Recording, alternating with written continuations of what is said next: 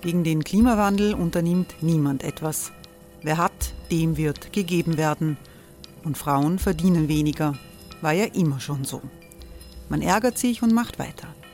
Was aber, wenn nicht? Wir haben eine Idee.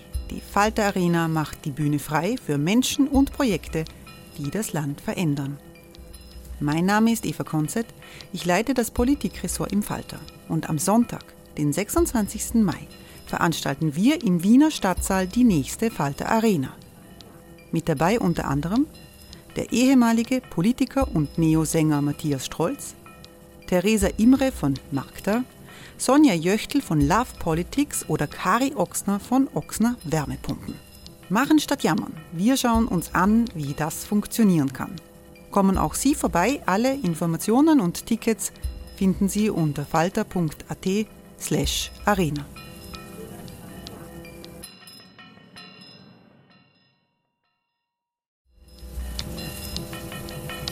Falter-Podcasts werden durch Werbung unterstützt.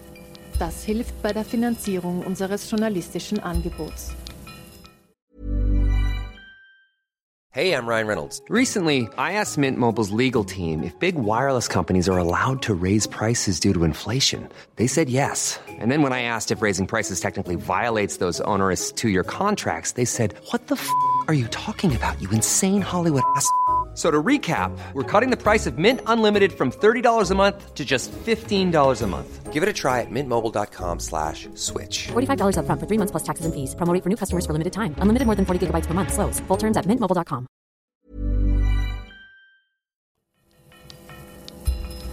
Falter Radio, der Podcast mit Raimund Löw.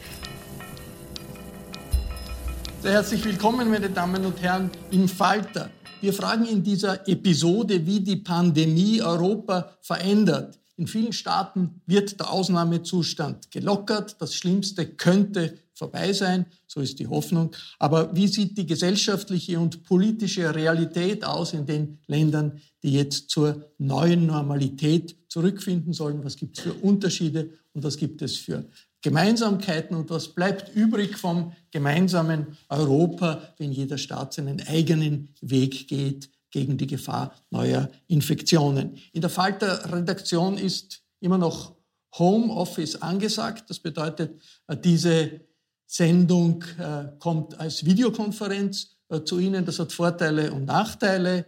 Der Nachteil ist natürlich, dass man nicht an einem Tisch wirklich gut miteinander reden kann. Der große Vorteil ist Distanz spielt keine Rolle. Und daher begrüße ich in Stockholm den Autor Markus Brandt. Hallo. Schweden geht ja einen eigenen Weg. Äh, es hat bisher kein Lockdown gegeben, das vergleichbar ist mit dem, was wir äh, in Österreich, Deutschland oder gar Italien sehen, was zu ziemlichen Diskussionen über eine mögliche Alternative zu den Beschränkungen in vielen anderen Ländern führt. Ich freue mich, dass aus Budapest Marton Gergerli zugeschaltet ist. Willkommen. Hallo. Marton Gergerli ist leitender Redakteur in der Online-Zeitung HVG. Und das ist eines der wichtigsten Medien, die freien Journalismus praktizieren in Orban äh, gegen den autoritären Kurs von Premier Orban, der freie Journalisten gar nicht so gern hat. Ich begrüße in Innsbruck Anton Pellinka. Guten Tag.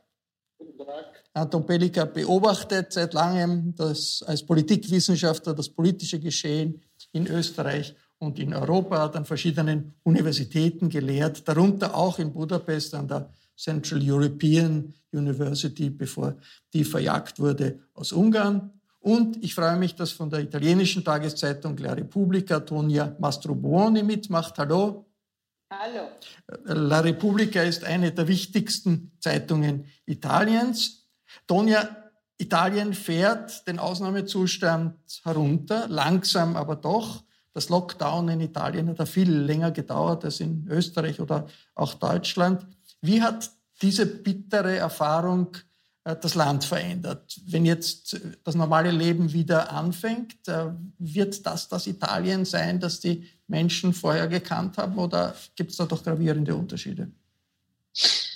Ich glaube schon, äh, dass es gravierende Unterschiede geben wird. Erstmal in der, ähm, in der politischen Situation, weil äh, es gibt eine sehr erschreckende Umfrage von SWG, Und die besagt, dass in dieser Krise als, ähm, äh, sagen wir mal, äh, die stärksten Alliierten oder die, die, die, die größten Freunde von Italien, äh, China und Russland, ähm, äh, und äh, Deutschland wird als großer Feind dargestellt. Das hängt natürlich damit zusammen, dass ähm, es eine sehr schwierige Debatte in Europa gab über die Covid-Hilfen, die ja immer noch im Gange ist. Es geht jetzt letzten Endes um dieses vierte Instrument zur Bekämpfung der Pandemie oder der, der Konsequenzen der Pandemie, dieses Recovery Fund. Und da gab es eine Riesendiskussion, Sie wissen es, über Corona-Bond und so. Und äh, auch wie einige Zeitungen, vor allen Dingen aus dem rechten Spektrum, diese Krise beschrieben haben, äh, hat das verheerende Effekte gehabt auf äh, die, sagen wir mal so, die, die, die allgemeine äh, Idee, wer Italien geholfen hat. Und dazu hat leider auch das sehr unverantwortliche Benehmen des Außenministers Luigi Di Maio beigetragen. Von der Fünf-Sterne-Bewegung? Von der Fünf-Sterne-Bewegung, ein großer Freund Chinas. Er hat sich hingestellt, als ein Flugzeug kam mit Hilfen aus China, hat ein Facebook-Live gemacht, und er musste aber wirklich, also konkret zum Schreibtisch gezerrt werden, als es darum ging, Deutschland dafür zu bedanken, sich mit Deutschland zu bedanken, weil Deutschland, wie wir wissen, als einziges Land sehr schwere äh, Patienten in, in Intensivtherapie. In Italien äh, regiert ja eine Mitte-Links-Regierung. Die stärkste Kraft der Opposition sind die Re Rechtsextremen unter äh, Salvini. Wie wirkt sich das auf das Verhältnis zwischen Salvini und Regierung aus, die gesamte Situation? Naja, Matteo Salvini kann nicht äh, seine üblichen äh, Videos drehen in den Plätzen von ganz Italien und dort seine Propaganda ähm, seine verheerende Propaganda dort äh, von sich geben. Das heißt, er ist in Schwierigkeiten, auch weil die Themen, also im Moment ist, ist ja, äh, die, die, Italiener wollen keine Opposition. Die wollen äh, einfach, dass äh, man so schnell wie möglich aus dieser Krise herauskommt und äh, Oppositionelle, aber auch einige in der Regierung, die sich da hinstellen und äh, immer die besseren Lösungen haben für die Regierung, das hilft, das ist momentan nicht sehr populär. Äh, wovor, wovor aber ich Angst habe, ist einfach, dass dieses antieuropäische Gefühl, das immer verbreiteter ist ähm, und auch zum Beispiel in der Fünf-Sterne-Partei, das ist ja eine Regierungspartei, dass das sehr verstärkt aus dieser Krise herauskommen wird. Markus Brandt, in Schweden äh, gibt es auch eine Mitte-Links-Regierung, so ähnlich wie in Italien, aber die Verhältnisse sind doch sehr anders. Äh, die Bilder, die man im Kopf hat von Schweden, auch von Stockholm, sind eigentlich nach wie vor volle Straßen, volle Cafés. Ist das nach wie vor der Fall oder gibt es hier eine Veränderung? Gibt es hier eine Diskussion um Lockerung oder ist eher äh, das Gefühl, es ist schon bisher zu locker zugegangen? Ja, also zunächst äh, muss man mal sagen, Schweden hat äh, einerseits äh, nicht strenge gesetzliche äh, oder verordnungsmäßige Lockdown-Maßnahmen äh, ergriffen.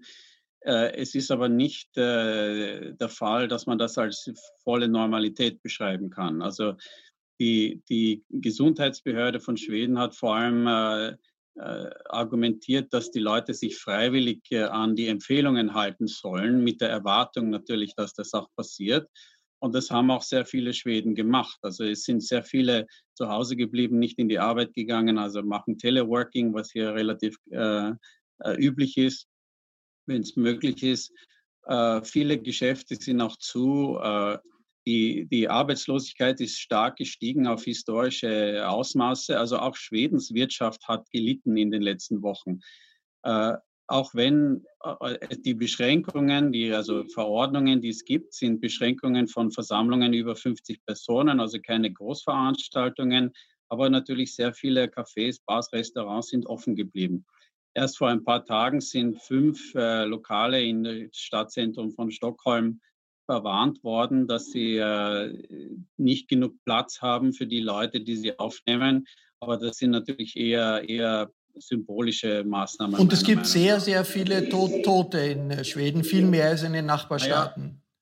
Ja, also wenn man vergleicht, man muss bei diesen Todesstatistiken immer sehr aufpassen, was man vergleicht, aber im Großen und Ganzen kann man natürlich sagen, und das sagt auch die Gesundheitsbehörde, dass die An Anzahl der Todesopfer von Covid-19 bis jetzt um einiges, äh, äh, um Dimensionen höher ist als die der Nachbarstaaten. Andererseits niedriger als zum Beispiel in äh, Italien, Spanien oder dem Vereinigten Königreich. Also man muss da immer davon ausgehen, womit man das vergleicht und vor allem auch die Gesundheitsbehörde würde sagen, das ist dass, also dass das große Desaster, das manche vorhergesagt haben, eben nicht eingetreten ist.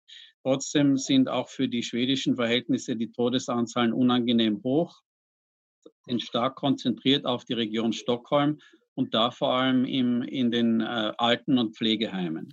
Marton äh, Gergely, wo steht Ungarn in dieser Pandemie? Ähm, Orban sagt, es kommt jetzt der Höhepunkt. Äh, in den nächsten Tagen. Das heißt, äh, Entspannung ist im Augenblick in Ungarn keine angesagt, oder?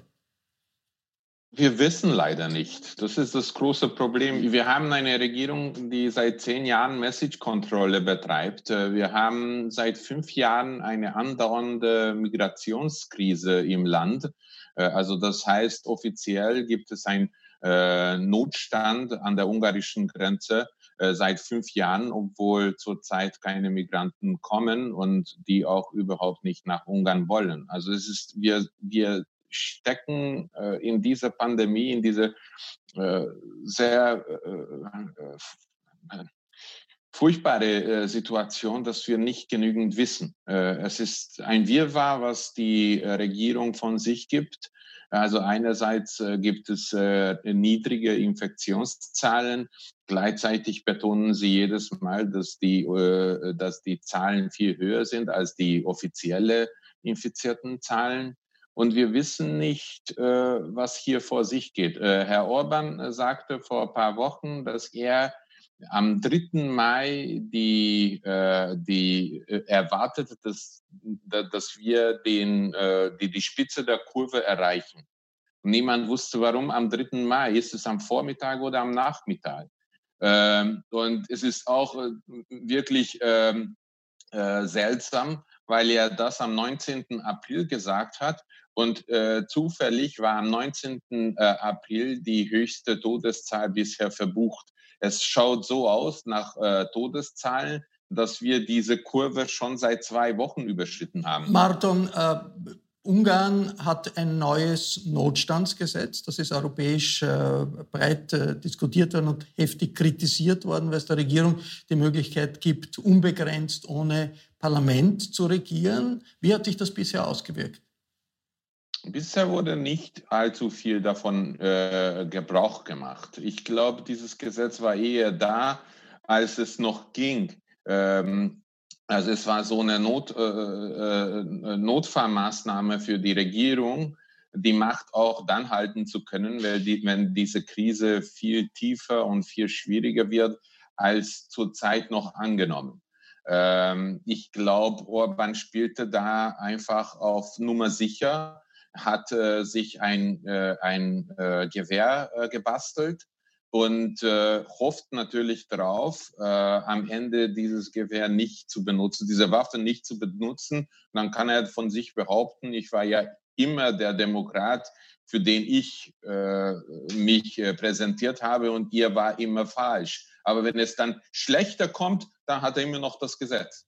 Äh, Anton Pellinker, in Österreich äh, geht die Regierung in diese Phase, erhoffte Phase der neuen Normalität aus einer relativ starken äh, Position, weil es viel weniger Ansteckungen gegeben hat, auch viel weniger Tode als angenommen äh, wurde. Jetzt gibt es äh, von der Opposition die Kritik, der Kanzler Sebastian Kurz hat mit Angst Politik gemacht. Er hat das total übertrieben, um diese strengen Maßnahmen durchzusetzen, um die Pandemie abzuwehren ist das ein, muss der Vorwurf nicht in die Leere gehen angesichts dessen, dass das Ganze ja offensichtlich funktioniert hat und viele Menschenleben Leben gerettet hat? Also ich halte den Vorwurf äh, für übertrieben, äh, denn äh, als äh, diese Regierung, die ja eine konservativ-grüne Koalitionsregierung ist, äh, mit den Maßnahmen äh, Anfang März begonnen hat mit den Einschränkungen der persönlichen Freiheit, wusste ja niemand seriös, wo wir Ende April stehen. Das heißt, äh, die Regierung äh, des Sebastian Kurz kann uns sagen, weil wir eben das, das Worst-Case-Szenario an die Wand gemalt haben und dadurch auch Angst erzeugt haben, steht Österreich besser da, was äh, die Infizierten, was die Todeszahlen betrifft, weil die Bürgerinnen und Bürger gewarnt waren. Es ist ja keine Orban-Situation. Kurz regiert ja nicht in dem Sinn als quasi Alleinherrscher, zwar gestützt auf eine Parlamentsmehrheit, aber doch immer, es geht um Orban. Kurz hat immer die Grünen, die ja nach der traditionellen Wahrnehmung eine eher linke Partei sind, mit eingebunden. Und dadurch äh, trifft der Vorwurf, würde der Vorwurf natürlich auch die Grüne Partei treffen. Hey, it's Ryan Reynolds, and I'm here with Keith, co star of my upcoming film, If, only in theaters, May 17th. Do you want to tell people the big news? All right, I'll do it. Sign up now and you'll get unlimited for $15 a month in six months of Paramount Plus Essential Plan on us. Mintmobile.com slash switch. Upfront payment of $45 equivalent to $15 per month. Unlimited over 40 gigabytes per month. Face lower speeds. Videos at 480p. Active Mint customers by 531.24 get six months of Paramount Plus Essential Plan. Auto renews after six months. Offer ends May 31st, 2024. Separate Paramount Plus registration required. Terms and conditions apply if rated PG. Verschiebt sich das politische Gefüge in Österreich auf Dauer durch diese starke Position der ÖVP, durch diese starke Position des Bundeskanzlers und auch durch die Distanzierung von Europa, die man immer wieder durchgehört hat in den Wortmeldungen des Kanzlers. Äh, was Europa betrifft, war ja die Politik des Sebastian Kurz eigentlich die Politik eines fünften Visegrad-Staates, äh, auch was die Solidarität etwa gegenüber Italien betrifft, Frage etwa die sogenannten Corona-Bonds. Da war ja Österreich noch ablehnender als Deutschland mit den Niederlanden die Hardliner-Richtung. Das heißt, es war anti-europäisch in dem Sinn, der Europäischen Union bestenfalls die Rolle des Sündenbocks zuzuschreiben. Auf Dauer wäre ich vorsichtig, denn es ist ja nicht die ÖVP, die diese hervorragenden Umfragewerte hat, es ist die Partei des Sebastian Kurz. Und die ist nach wie vor auf die Unterstützung einer linksgrünen Partei angewiesen. Also mit der Dauer wäre ich vorsichtig. Der antieuropäische Affekt ist ganz eindeutig instrumentalisiert worden. Tonja Mastroboni, äh, wie sehr kann das, was Europa tut, was Deutschland tut, was auch Österreich tut, einen Einfluss darauf haben, wie die politische Stimmung in Italien ist. Wenn Italien sich mittelfristig auf, in eine antieuropäische Stimmungslage äh, begibt, dann ist das für die Europäische Union ein riesiges Problem, kann die ganze Union sprengen. Italien ist ein äh, Gründungsmitglied der EU. Kann irgendetwas, was Deutschland tut, was Österreich tut, helfen, die Stimmung zu verändern in Italien? Äh, zum einen muss man sagen, dass sich ja Giuseppe Conte ein bisschen in eine Sackgasse hineinmanövriert hat während der, der Verhandlungen in Brüssel. Er hat beharrt auf diese Corona-Bonds und er hatte eine, ein sehr starkes Veto seiner Partei, der Cinque Stelle, auf das ESM. Äh, und das ist, das ist der, der Euro-Rettungsfonds. Das ist der Euro-Rettungsfonds, genau. Und ähm, auch weil es ein Italien, in Italien völlig überzogenes, völlig falsches Narrativ gibt, äh, nach dem Motto, der, der Währungsfonds sei, ein, äh, sei automatisch die Troika. So, das geht natürlich nicht mehr, weil während der Verhandlungen sind ja die ganzen Konditionalitäten abgeschafft worden, dank der deutschen Vermittlung, äh, Verhandlung. Und ähm, das heißt, äh, Giuseppe Conte hatte irgendwann überhaupt keinen Grund mehr nach Europa zu, äh, zu gehen und zu sagen, ich will nur Corona-Bond, ich will kein, äh, no? er hat sich da ein bisschen isoliert. Und auch seine Achse anfangs mit Frankreich, die ist etwas äh, gelockerter jetzt, äh, auch sein Versuch, andere neun Länder, das war ja ein sehr guter, sehr guter Ansatz. Er hat ja neun Länder ähm, in einen Brief involviert, äh, die, die für Corona-Bonds ähm, unterschrieben haben. Danach kamen aber ganz konkrete äh, ähm, äh, Vorschläge aus Spanien und Italien stand irgendwann etwas isoliert da und mit einer etwas sturen und rigiden und dummen Position. Äh, wir wissen, beim letzten Rat äh, hat Merkel im Grunde genommen Conte die Möglichkeit gegeben und auch die anderen nach Hause zu gehen, nach Italien zurückzukehren und zu sagen, der Recovery Fund ist ein ganz großer Sieg für uns. Ja, also das ist ja dieser Fund, der, der, dieser Fonds, der soll. Der Wiederaufbaufonds, der da geplant Wiederaufbaufonds, ist. Wieder auf Deutsch, genau.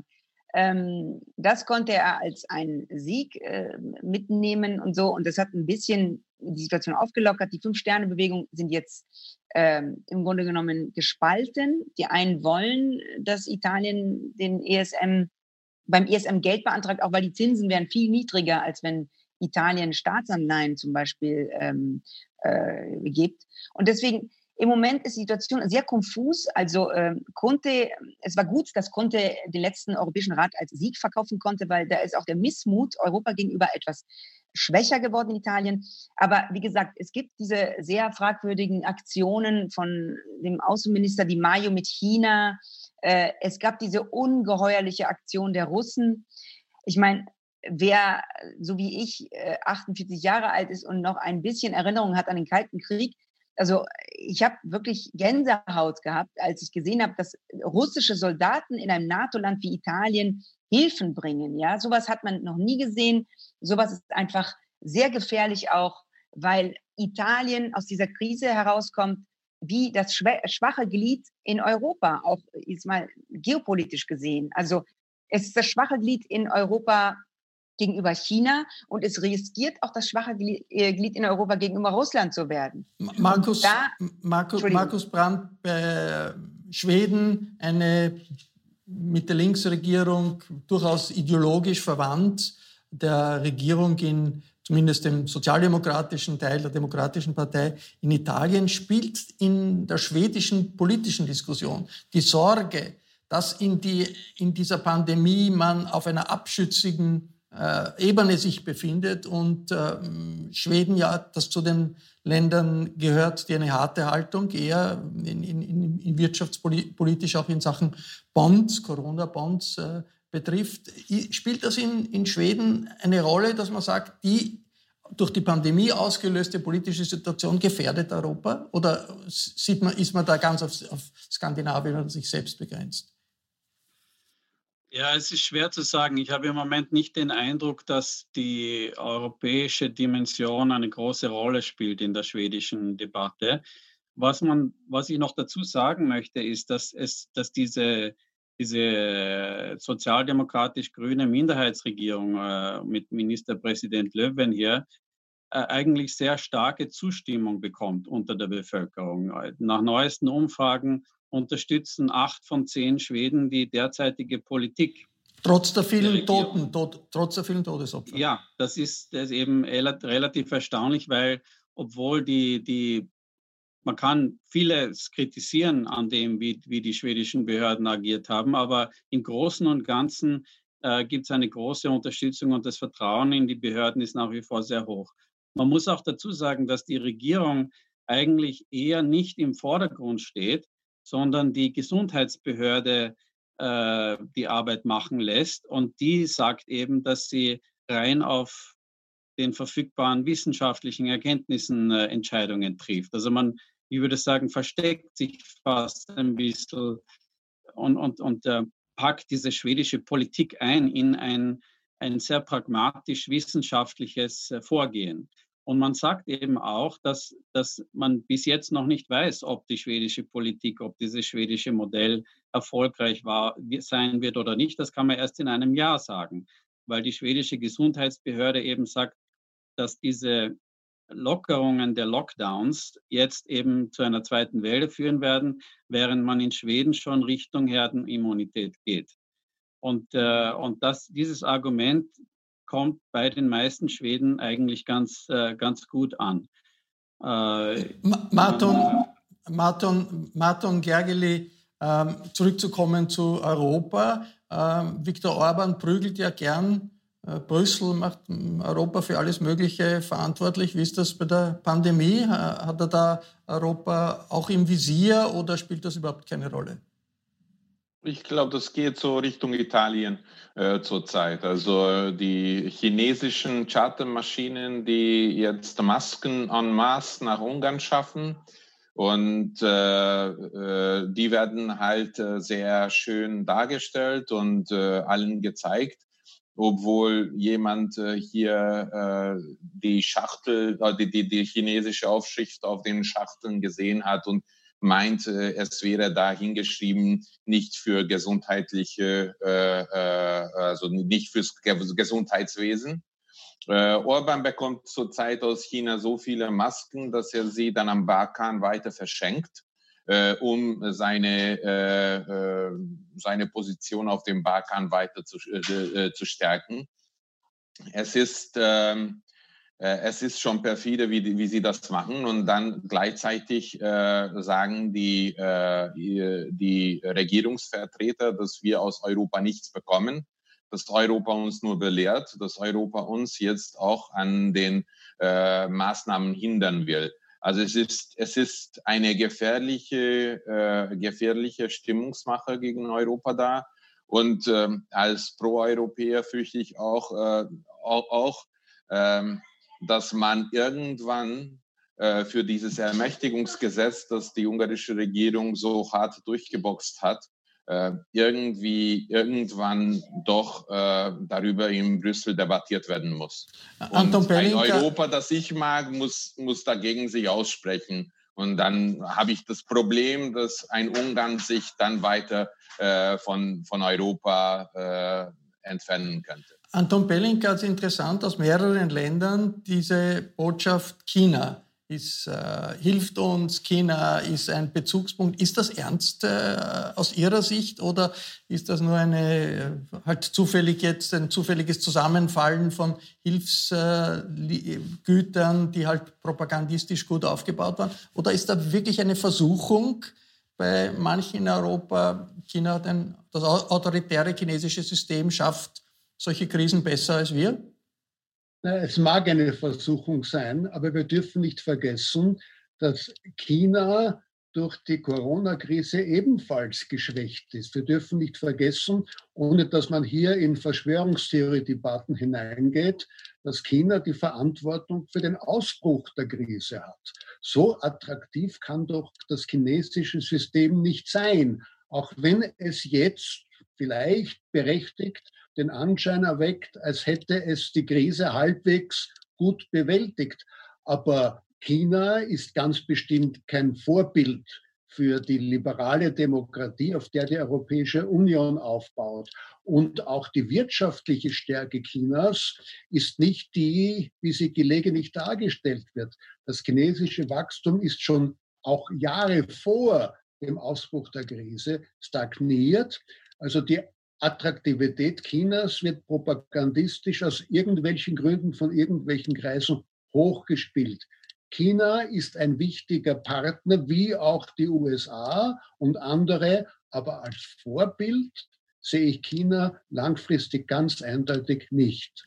Anton Belinka, wir haben in dieser Pandemie starke zentrifugale Tendenzen. Wir wissen, Gesundheitspolitik ist äh, Kompetenz der Mitgliedstaaten, nicht europäische Kompetenz. Jetzt beim Wiederaufbau, bei der, dem, was man sich Rückkehr zur Normalität vorstellt, nehmen die Europäer viel, viel Geld in die Hand. Da ist von hunderten Milliarden Euro die Rede. Aber politisches Signal fehlt eigentlich, auf diese zentrifugalen äh, Tendenzen zu reagieren. Haben die Eliten noch den Willen, sich gegen die Aushöhlung der, des vereinten Europas zu wehren? Wir werden sehen, aber es wäre natürlich jetzt an der Zeit, dass zum Beispiel es ein Programm der Europäischen Volkspartei gibt oder ein Programm der Europäischen Sozialdemokratie oder ein Programm der liberalen Fraktion im Europäischen Parlament deutlich macht, dass doch äh, die Weiterentwicklung nicht äh, in der Kompetenz der nationalstaatlichen Regierungen liegen darf. Das sind doch die Bremser. Äh, es muss aus dem Parlament, es muss aus dem europäischen Parteiensystem kommen und die transnationalen Akteure werden gefordert, um das, was passiert ist in den letzten Monaten, dass alle nur auf die nationalen Regierungen schauen, aus nachvollziehbaren, verständlichen Gründen, dass das doch nicht die Zukunft eines Europas sein kann, das ja sich integriert hat als Antwort auf die Nationalismen. Äh, das heißt, einerseits könnte die Gefahr sein, Rückfall in die Nationalismen nach Überwindung der Krise. Andererseits könnte, aber niemand hindert doch die europäischen Sozialdemokraten oder die Europäische Volkspartei, eine solche Initiative zu starten. Äh, die könnten das jetzt tun. Gerade wenn man sagt, wir haben erkannt, dass die nationalen Regierungen hier in ein Vakuum vorgestoßen sind. Jetzt schließen wir für die Zukunft dieses Vakuums und schaffen zum Beispiel eine EU-Kompetenz in Sachen Migration, auch eine EU-Kompetenz in Sachen von Pandemiebekämpfung. Das fehlt ja und das ist die Lücke, die man jetzt erkennen könnte und dann könnte man eine Innovation schaffen. Das wäre ein Schritt, der von vielen äh, mit großer Erleichterung aufgenommen würde in einer Zeit, äh, in der doch viele bedrückende politische Entwicklungen da sind. Das war der Falter Talk über die politischen Auswirkungen der Pandemie auf Europa, auch auf Österreich. Ich bedanke mich sehr herzlich bei allen Teilnehmerinnen und Teilnehmern in dieser Runde. Schwierige Verhältnisse nicht einfach zu akzeptieren, sondern zu hinterfragen. Das ist das Motiv, das immer wieder hinter Artikeln, hinter Kommentaren, hinter Recherchen im Falter steht. Wenn Sie engagierten Journalismus in Österreich unterstützen wollen, dann ist ein Abonnement des Falter der beste Weg. Ein Falter-Abo kann man auch im Internet bestellen. Das geht über der Adresse abo.falter.at. Ich verabschiede mich bis zur nächsten Folge.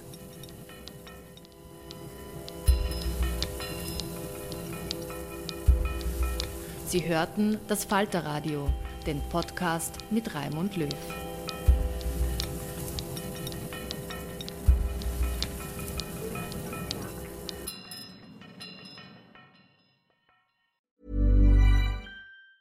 Planning for your next trip?